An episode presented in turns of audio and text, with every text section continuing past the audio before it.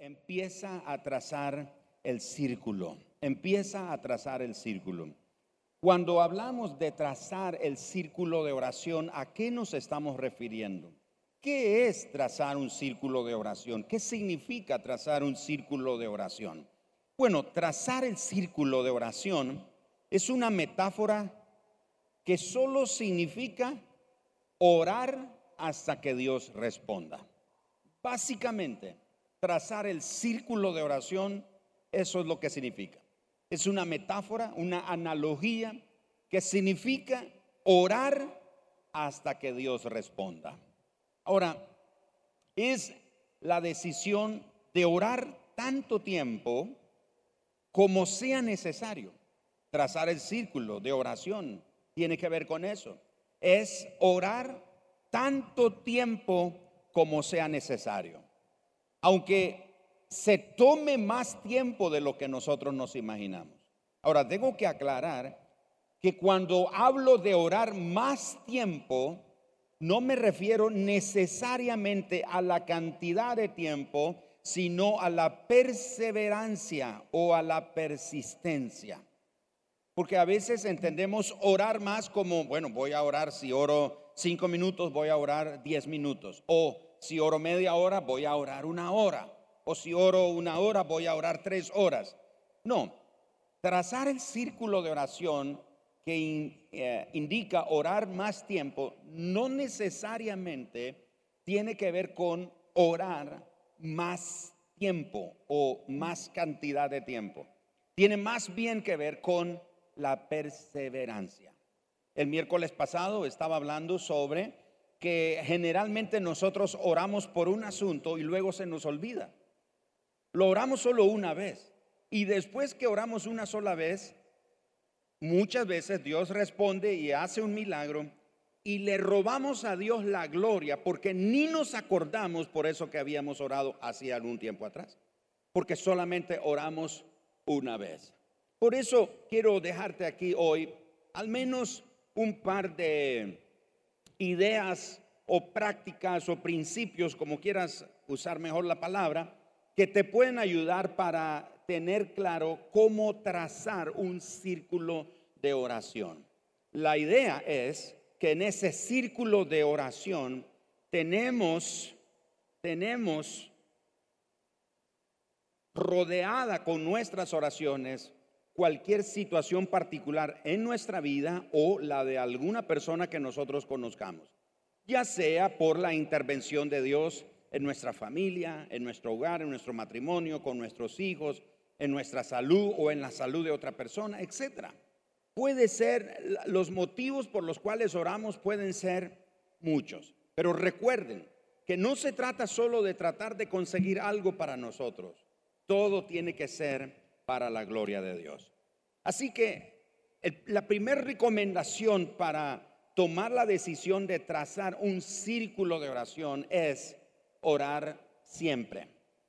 De hecho, la escritura dice allá en Primera de Tesalonicenses, orad sin cesar. Es decir, hay que orar de manera perseverante. De nuevo, ese pasaje de orar sin cesar no quiere decir pasar orando las 24 horas del día. Si lo puedes hacer, bueno, eso sería genial. Pero no es que tienes que pasar 24 horas del día orando, pero tienes que tener también el entendimiento que es más bien ser perseverante. No importa que si oras 5 o 10 minutos por el asunto, pero continúas orando ya sea a lo largo del día, apartas otro tiempo o día a día, horas perseverantemente, no desmayas, persistes en ese propósito de oración hasta que veas la respuesta. La Biblia nos enseña en Hechos capítulo número 10, si me acompañan por favor, Hechos capítulo número 10, verso 1 y 2, encontramos algo interesante. Había en Cesarea un hombre llamado Cornelio, centurión de la compañía llamada la italiana, piadoso y temeroso temeroso de Dios con toda su casa y que hacía muchas limosnas al pueblo. Y note cómo termina el versículo número 2. Y oraba a Dios ¿Cuánto? Siempre. Es decir, que cada vez que él tenía oportunidad de orar, él oraba. Entonces orar es ser perseverante. No tiene que ver con cantidad de oración o la cantidad de tiempo. Ahora, dice la Biblia que Cornelio oraba a Dios constantemente. Y es que cuando uno ora a Dios siempre, las cosas sobrenaturales van a ocurrir de una manera natural en nuestra vida. Ahora, porque nosotros nunca sabemos cuándo, dónde o cómo Dios va a invadir la rutina de nuestra vida.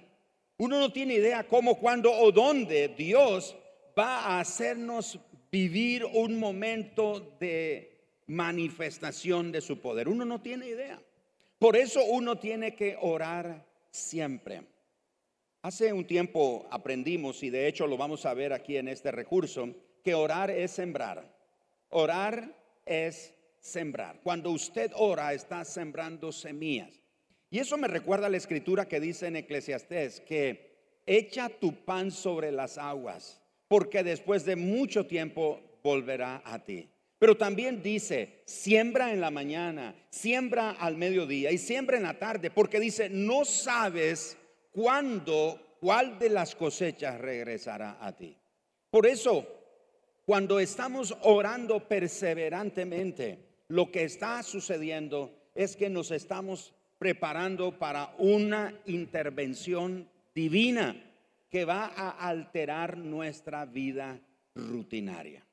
Entonces, si quieres desarrollar un círculo de oración, primero tienes que ser una persona que ora siempre, como Cornelio. Oraba Cornelio. ¿Qué oraba Cornelio? La Biblia no nos dice qué era lo que Cornelio oraba. Qué interesante eso. No nos dice que él estaba pidiendo una revelación. No nos dice que él estaba pidiendo para que no le faltaran los frijoles. No nos dice eso, solo dice que oraba siempre a Dios por el contexto y por la forma en la que Dios se le manifestó a Cornelio, podemos entender que Cornelio oraba queriendo conocer a Dios. Él quería conocer más de Dios. Él quería conocer más de ese Señor a quien él, a pesar de que no era judío, era un romano, un gentil, pero él confiaba en Dios. Él creía en el Dios de los hebreos y oraba, Señor, revélate a mi vida, yo quiero conocerte, enséñame tu voluntad. Mira qué oración esa. ¿Por qué decimos eso? Porque se le aparece un ángel y el ángel le dice que ha llegado delante del Señor tus oraciones. El Señor tiene memoria de tus ofrendas y ha llegado delante de él sus oraciones. Así que manda a llamar a Pedro que está en tal lugar y le da todas las indicaciones al Señor. Mira qué manera, cómo Dios altera nuestra rutina. ¿Qué haríamos nosotros si estamos orando y se nos aparece un ángel? Seguro algunos comienzan a reprender al diablo. Porque lo menos que esperan es que Dios intervenga en sus vidas de una manera así, que altere su rutina. Ahora, tengo que decirle, el ministerio de los ángeles es real. Los ángeles son reales. Ahora dice, pastor, pero es que no hemos tenido apariciones de ángeles. Que no hayamos visto nosotros no significa que no existen. Los ángeles son servidores del pueblo de Dios. Son ángeles ministradores, son enviados como mensajeros. De ahí la palabra ángel significa mensajero. Son enviados a traernos un mensaje. Puede ser a través de un sueño. Se te puede aparecer un ángel, por supuesto. ¿Quién dice que no? La escritura tiene muchas evidencias y Cornelio es uno de los ejemplos donde un ángel se le apareció y cambió la vida rutinaria de este hombre. Lo segundo que, te puedo recomendarte es que cuando hagas un círculo de oración por un propósito en tu vida, un propósito particular, tienes que saber que Dios revela sus planes solo en su presencia. Solo en la presencia de Él Dios revela sus planes. Solo recibimos la orden de marcha cuando estamos de rodillas delante del Señor. Solo cuando estamos postrados delante del Señor, solo cuando estamos en una constante búsqueda de parte de Dios, recibimos la orden del Señor de marchar. Cuando caemos de rodillas, entonces Dios se encargará de llevarnos a lugares, a senderos que nosotros nunca nos imaginamos, ni siquiera pensábamos que existían esos lugares o aún esos senderos o caminos por donde el Señor nos llevará. Así que si buscamos a Dios, no necesitamos buscar las oportunidades. Las oportunidades nos van a buscar a nosotros. Pero ¿quieres conocer los planes de Dios? ¿Quieres conocer la voluntad de Dios? Recuerda esto, sus planes solo se revelan en su presencia. Fuera de la presencia de Dios no puedes encontrar los planes, la voluntad o el propósito de Dios para tu vida. La escritura dice que la comunión íntima del Señor es con los que le temen y a ellos hará conocer su pacto. Es ahí en la presencia de Dios. Entonces, si trazas un círculo, recuerda esto. Cuando estás de rodilla, es ahí en la presencia de Él que Él revelará sus planes. Lo tercero que quiero dejarte aquí esta mañana es que cuando oramos tenemos que tener claro esto, que lo que queremos es hacer la voluntad de Dios. No queremos salirnos con las nuestras. Algunas personas oran, pero lo que ellos pretenden es tratar de salirse con las suyas. Señor, ayúdame en esto, por favor. Pero no, no. Si vamos a orar, tenemos que tener claro que vamos a hacer la voluntad de Dios. El propósito de la oración es enseñarnos a hacer la voluntad de Dios. Jesús lo enseñó en el Padre nuestro. Padre nuestro que estás en los cielos, santificado sea tu nombre venga a nosotros tu reino, hágase tu voluntad en la tierra como en el cielo. La oración tiene como propósito enseñarnos, revelarnos la voluntad de Dios. Así que haz la voluntad de Dios, pero hazlo a la manera de Dios.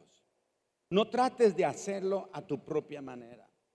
Por ejemplo, en Éxodo capítulo número 3, Éxodo capítulo número 4 encontramos la historia de este hombre llamado Moisés. Moisés se impacientó. La escritura dice que Moisés un día sintió en su interior un llamado a cosas mayores. Sintió en su interior un llamado a regresar a sus raíces y descendió al pueblo hebreo que era oprimido por los egipcios. Él era un príncipe egipcio porque había sido adoptado por la hermana del faraón. Entonces él ahora tiene una posición muy, muy buena. No tiene necesidad, no ha sufrido nada. Pero en su interior él sentía que ese no era su lugar. Ese no era la posición a que Dios lo había amado. Como hablamos los otros días, muchas veces Dios pone en nosotros un llamado interno a cosas mayores en nuestra vida, como Moisés diciendo, es, es, no es esto para lo que yo nací, yo, yo siento que hay algo más, pero no sé, y siente él regresar a sus raíces y es cuando encuentra a un capataz egipcio maltratando a un hebreo. Defiende al hebreo y en la defensa mata al capataz egipcio. Después de esto, Moisés vuelve y ve otra discusión ahora entre dos hebreos y los pone al orden y dice, por favor, dejen de pelear entre ustedes. Y uno de ellos le dice, ah, ¿quién te puso como juez entre nosotros? ¿Quién te puso como ah, alguien que está mediando entre nosotros? ¿Acaso me vas a hacer lo que le hiciste al capataz? Y Moisés tuvo miedo y huyó. ¿Por qué menciono eso? Porque Moisés tomó las cosas en sus manos. Cuando él mató al capataz egipcio, él pensó que estaba acelerando los planes de Dios para su vida. Pero mis amados hermanos, Moisés lo que hizo fue atrasar. Le costó un retraso de 40 años a los planes que Dios tenía para su vida. A veces nosotros pensamos que si nos adelantamos vamos a acelerar los tiempos de Dios. La palabra de Dios dice en el libro de Eclesiastés capítulo 3 que todo tiene su tiempo. Y termina esa sección diciendo, todo lo hizo Dios hermoso en su tiempo. Todo tiene su tiempo. En este caso, Moisés pensando que aceleraría los planes que Dios tenía para su vida y para el pueblo hebreo. Él pensó que cuando Dios lo viera matar al capataz, Dios dijera, wow, Moisés está listo. Ya vamos a dar la orden de marcha, que salgan. Moisés es el hombre, y aunque era el hombre indicado, pero no era el tiempo.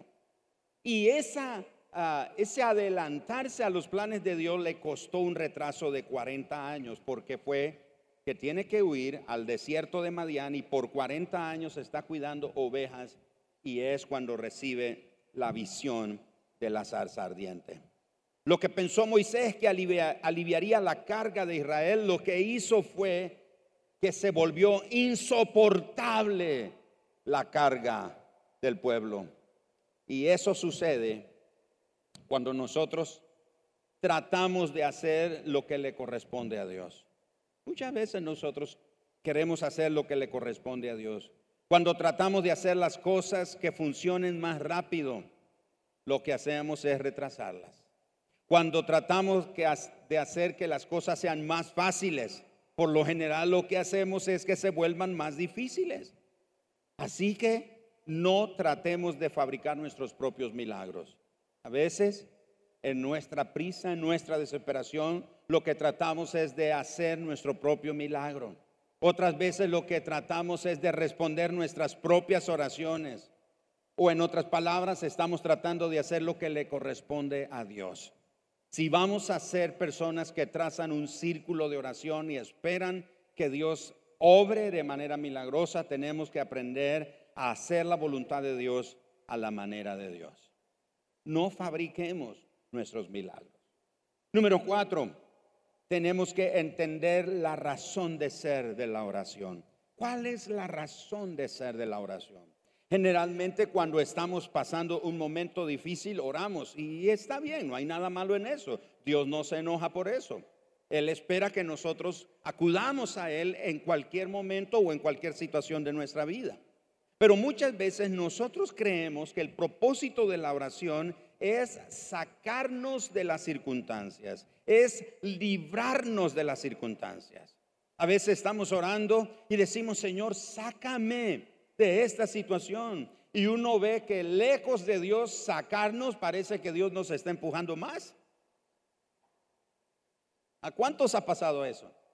Estás orando, Señor, por favor, líbrame. Es como el estudiante que no estudió y tiene examen. Y va en el camino, Señor, ayúdame, dame sabiduría, revélame las respuestas, por favor. Ayúdame, líbrame, Señor, que hoy se enferme el maestro para que no haya examen. Llega al salón de clase y ahí está el maestro. Y el maestro dice, bueno,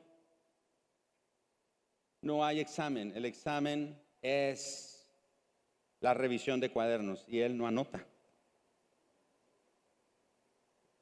Así que traen sus cuadernos y si tiene su cuaderno con todas las lecciones que he dado, usted ya pasó el examen. Y ese estudiante dice, Señor, te pedí que me ayudaras, por favor, porque parece que lo que hiciste fue empujarme más, me tiraste a la boca de los leones, Señor. Muchos de nosotros hemos pasado por momentos en nuestra vida cuando estamos orando pidiéndole al Señor que nos libre y a veces nos enojamos con Dios. A veces nos frustramos con Dios, a veces nos decepcionamos de Dios y decimos, ya, ya no voy a confiar en Él, ya no voy a seguir esperando en Dios, ya total, que se acabe esto, que ya si todo está arruinado, si todo está perdido, que termine de perderse. ¿Cómo es que dicen el, refrán del, del, mecate y del balde? Que ya se fue el, el, ya se fue el balde, pues que se vaya el mecate al pozo. Ya, total, que se acabe, que termine esto, que, se haga lo que Dios quiere. Hermano, la verdad es que la oración, la razón de ser, no es para librarnos de las situaciones. La razón de ser de la oración es para ayudarnos a pasar las situaciones. ¿Se acuerda que dice el Salmo 23? Aunque ande ¿En qué? en valle de sombra de muerte. ¿Qué más dice? Qué interesante. No dice para nada, el Señor me librará del valle de muerte. No dice el Señor me va a sacar de, de este horno de prueba o de dificultad. Él dice, aunque ande. Y andar significa que lo estoy pasando, pero tenemos la seguridad que el Señor está caminando con nosotros. Él nos está ayudando a atravesar la dificultad. Así que necesitamos hacer oraciones a Dios para que Él nos dé la gracia para prevalecer, que Él nos dé la gracia para sostenernos con fuerza en medio de la dificultad, que Él nos ayude a mantenernos firmes y a seguir adelante. ¿Se acuerdan? Cuando Jesús le dijo a los discípulos, generalmente hemos asociado estas palabras que voy a repetir, las hemos asociado a Pedro, cuando Jesús dijo, Satanás os ha pedido para zarandearos. ¿Se acuerdan? Generalmente lo asociamos que el Señor se lo dijo a Pedro. No, eso Jesús lo dijo a todos los discípulos. Lo que le dijo a Pedro fue, Pedro, pero yo he rogado por ti para que tu fe no falte. Y después que hayas pasado, ven y afirma a tus hermanos.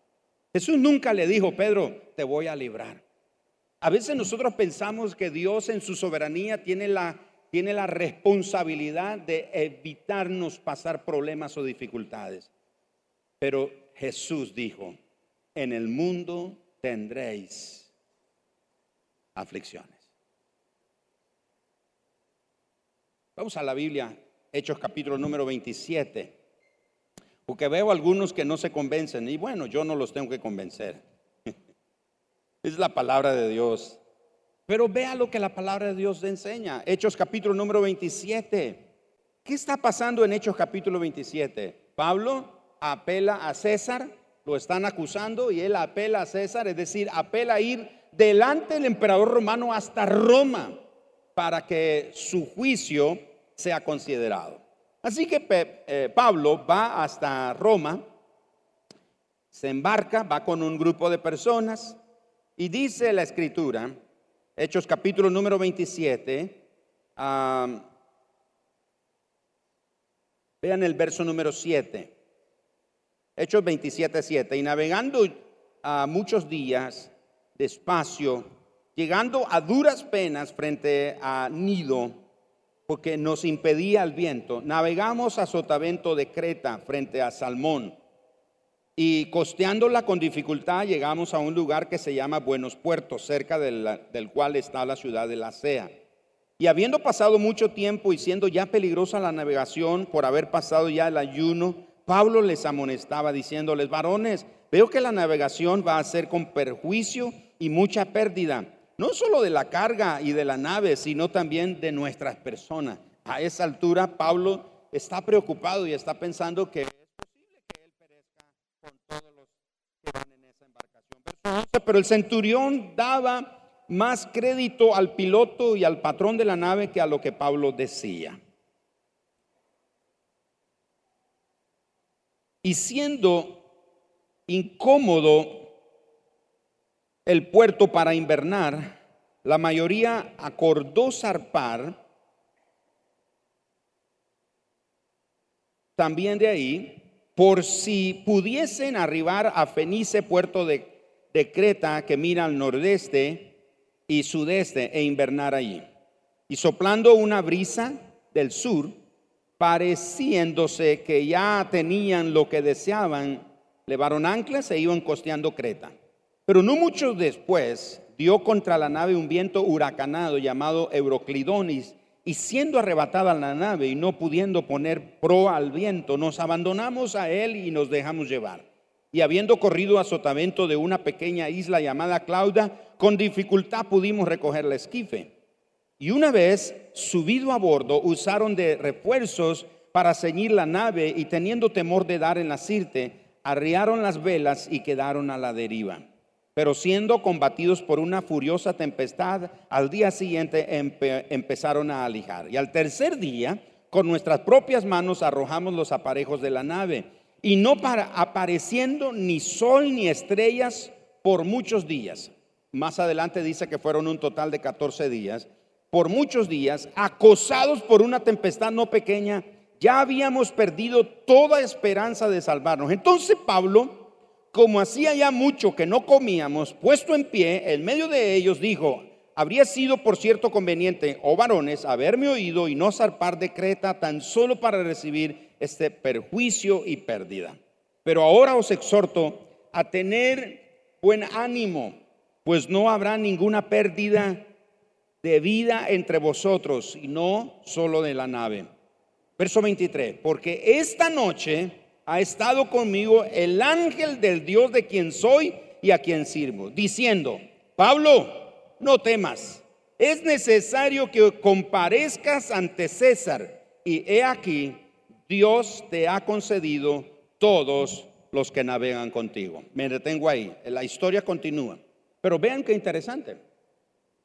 Después de estar a la deriva, naufragando ahí en el mar, eh, sin tener una sola dirección, el Señor se le revela a Pablo en la noche y le dice, Pablo, tranquilo, no vas a perecer aquí. Es más, yo estoy aquí contigo, te voy a ayudar a, vas a pasar esta tempestad. No te voy a librar de la tempestad. Yo no voy a librarte de la tempestad. Vas a terminar de atravesar la tempestad. Y es por eso que Pablo le dice, hermanos, señores, por favor, tranquilos. Esta noche ha estado conmigo el ángel del Dios de quien soy y a quien sirvo. Y me ha dicho que no habrá pérdida de nadie, solo de la nave, solo pérdidas materiales. Así que comamos. Y el relato continúa diciendo que la gente cobró ánimo, comieron y después de un par de días más a la deriva, finalmente llegaron a una isla. Pero vean qué interesante. Pablo no está orando, Señor, por favor, ay, sácame de esta tempestad. Yo no, quiero estar en esta tempestad, Señor, no me gusta, e, esta tempestad es terrible, por favor, Señor, mándasela a otro, mándasela a mi enemigo. No, no, Pablo no está orando de esa manera. Pablo está orando, Señor, ¿qué, qué está pasando? ¿Qué, ¿Qué me quieres enseñar en todo esto? Y hermanos, Pablo definitivamente es, es un héroe de la fe, definitivamente. Debería de estar en el libro del capítulo 11 de Hebreos, pero bueno, no está. Pero es un héroe de la fe. ¿Por qué mencionó esto? Porque ahí el Señor le dijo, Pablo, tu fin es en Roma. O sea, voy a salvarte de esta prueba para ir a morir a Roma.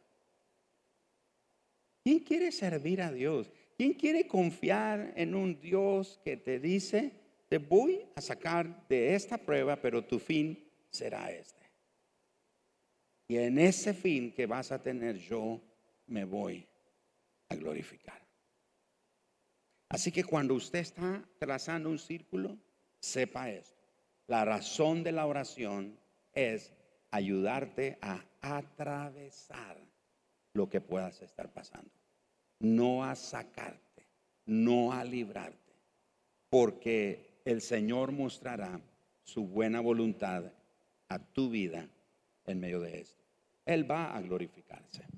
Finalmente, si quieres ver a Dios moverse, tienes que moverte. En otras palabras, hay que ponerle pie a la oración, como he dicho en muchas ocasiones. Hay quienes oran por un trabajo, pero no salen a buscarlo. Señor, mándame un trabajo. Estoy recordando, perdón, sí, soy pastor, confieso, soy pastor que ve riles.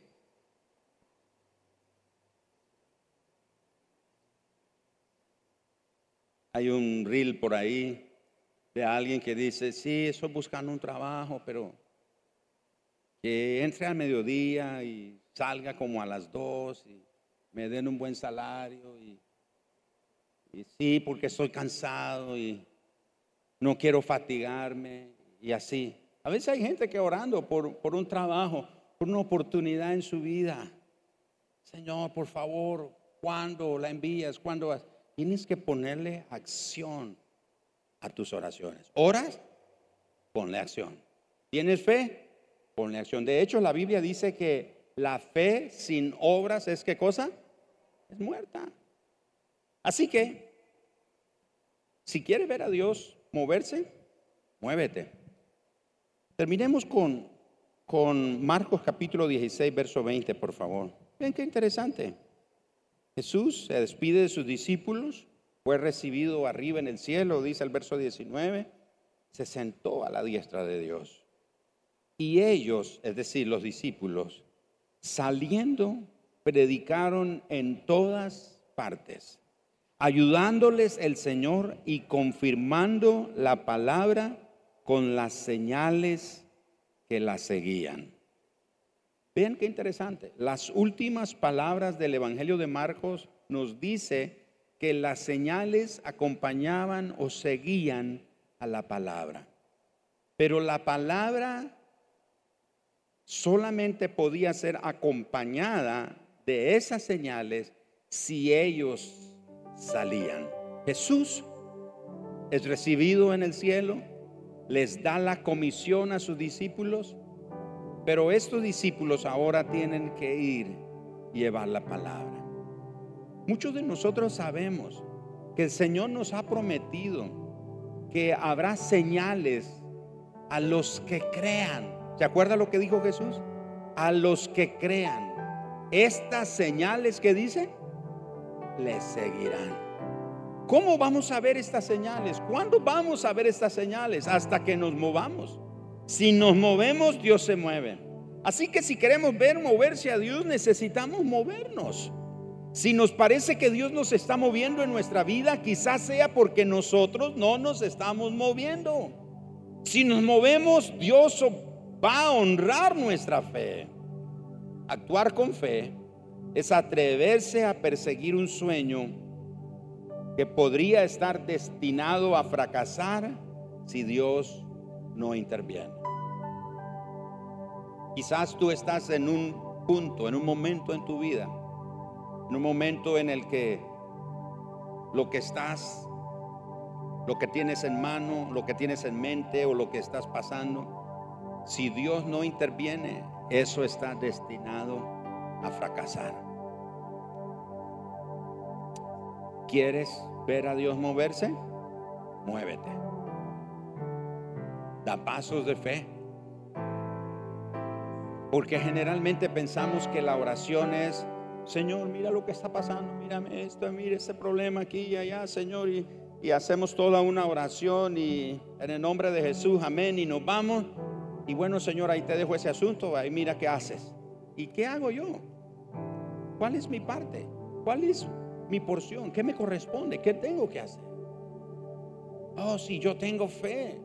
Claro, yo tengo fe, pero ¿qué estoy haciendo con esa fe? ¿Me estoy moviendo? La escritura dice entonces que los discípulos salieron y mientras ellos iban predicando, las señales acompañaban a la predicación, a la palabra. Atrévase a moverse y usted va a ver cómo Dios se mueve en su vida. No sé cuánta gente aquí hoy necesita que Dios se mueva en su vida.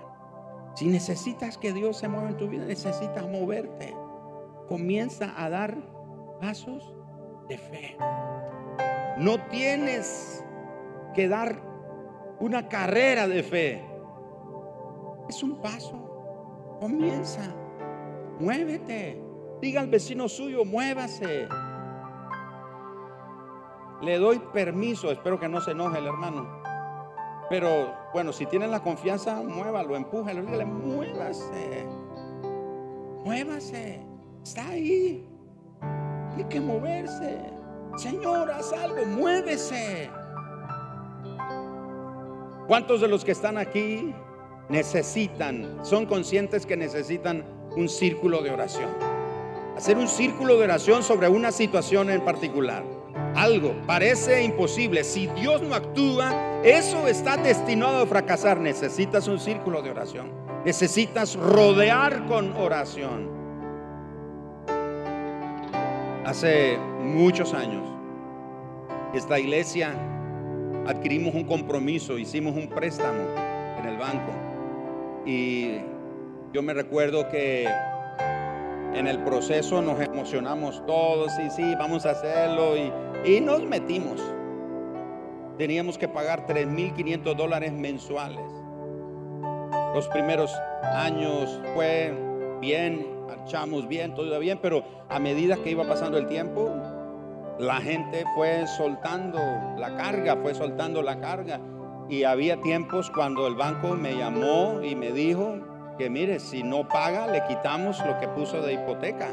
Vamos a tener que pagar, quitarle todo. Y eran tiempos, hermanos, estresantes, estresantes, horribles. Usted no tiene idea.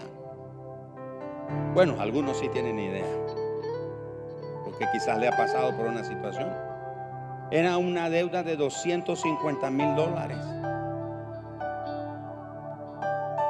Yo estaba estresado y un día iba yo a dar clase al instituto y iba llorando en el camino, yo desesperado, ¿qué voy a hacer?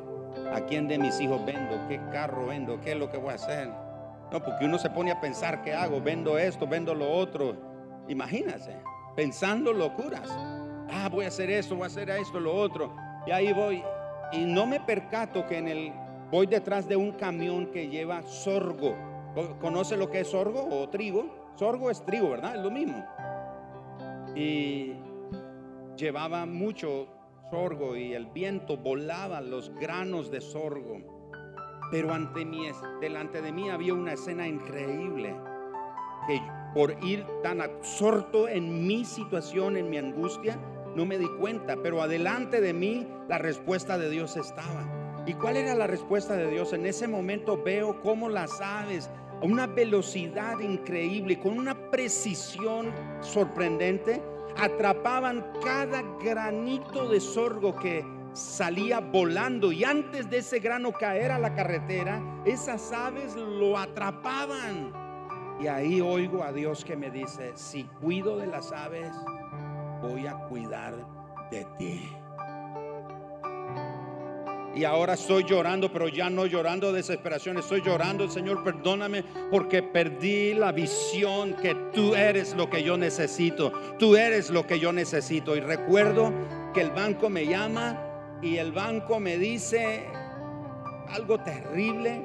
Lo terrible que el banco me dice no es que nos va a quitar la propiedad. Lo terrible que el banco me dice es que mundo de fe tiene lo que tiene por nosotros. Y en ese momento el Señor me dice, me robaste la gloria. Le diste al hombre que se llene la boca diciendo que lo que tienes es por ellos y no por mí mis amados hermanos, aprendí una lección terrible. No vamos a hacer los milagros para nosotros. Vamos a dejar a Dios ser Dios en medio de nuestra circunstancia. Vamos a hacer un círculo de oración. Vamos a rodear nuestra situación con oración y no nos vamos a levantar de ahí hasta que Dios responda. Hasta que Dios responda en forma sorprendente. Y yo me acuerdo que ese fue un tiempo, hermano Marlon sabe muy bien eso porque estaba metido en el asunto y algunos de ellos me hacían chile. Que decía, pastor, no se preocupe, le vamos a llevar cachito y pinolillo porque era casi como si no paga lo llevamos preso. Y el banco nos dio tiempo para pagar. Llegamos nuestra oración fue, Señor, antes que termine el 31 de diciembre de ese año tenemos que haber pagado. Porque si él llegaba el primero de enero, el banco ejecutaba. Y banco de primero de enero para banco es primero de enero, no es feriado nada, es primero de enero es día de trabajo.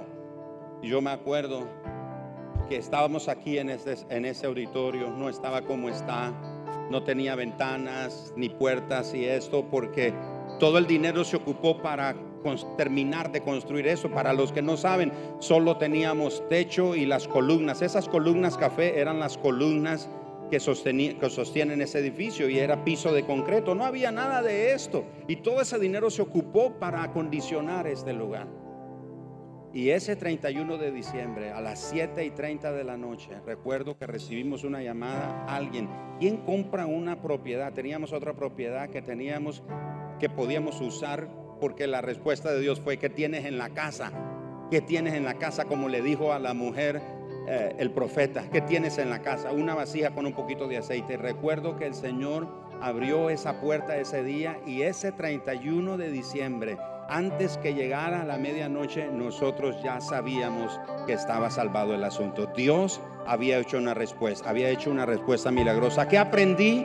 No voy a robarle la gloria a Dios. Le robamos a Dios la gloria cuando tratamos de hacer las cosas a nuestra manera, en nuestra propia sabiduría, sin seguir el consejo de Él. Hoy te digo esta mañana, deja que Dios sea Dios en tu vida. Él te va a salvar, Él te va a sostener. Él, aunque pases por la adversidad, el Señor va a estar contigo ahí en la adversidad. La llama aunque arda, no va a arder sobre ti. Y aunque las aguas te inunden, las aguas no te van a anegar. El Señor va a estar contigo ahí en cada momento que pases hasta que llegues al otro lado y puedas comprobar que Dios es bueno y Él es fiel y que Él es digno de recibir toda la gloria.